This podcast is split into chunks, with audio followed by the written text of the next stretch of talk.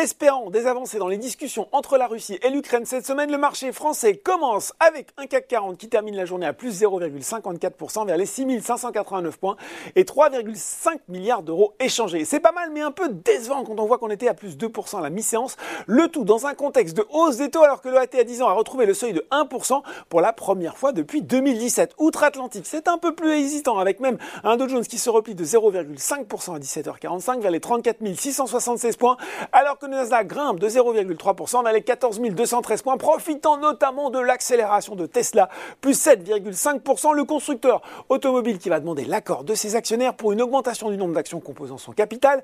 Il procédera alors à une réduction de leur valeur nominale via une distribution de dividendes.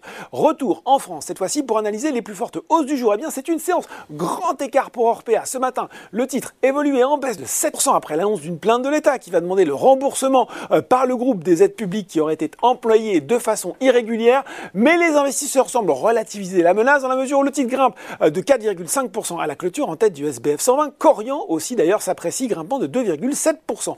Euh, toujours sur le SBF 120, ça va bien aussi pour Rémi Cointreau et Biomérieux. Et puis sur le CAC 40, c'est Eurofins qui arrive en tête devant euh, BNP Paribas, la bancaire qui profite logiquement de la hausse des taux. Le Grand est troisième à plus 2,12% alors qu'il a annoncé vendredi soir un programme de rachat d'actions. À noter enfin GTT, le spécialiste du GNL qui a touché un nouveau plus haut historique en cours de séance, logique dans le contexte actuel, à 104,20€. Allez, si on s'intéresse désormais aux baisses, eh bien Erames souffle après 8 séances consécutives de progression, prise de bénéfices également sur ArcelorMittal, en baisse sur le SBF 120, JC Deco, Valneva et Valourec, alors que pourtant le Brent tutoie à nouveau les 120 dollars le baril, et puis sur le CAC 40, en plus d'ArcelorMittal, on retrouve Bouygues, Thales et Total Energy, puis pour Bouygues, c'est un petit peu la faute de Morgan Stanley passé de surpondéré à pondération en ligne sur le titre.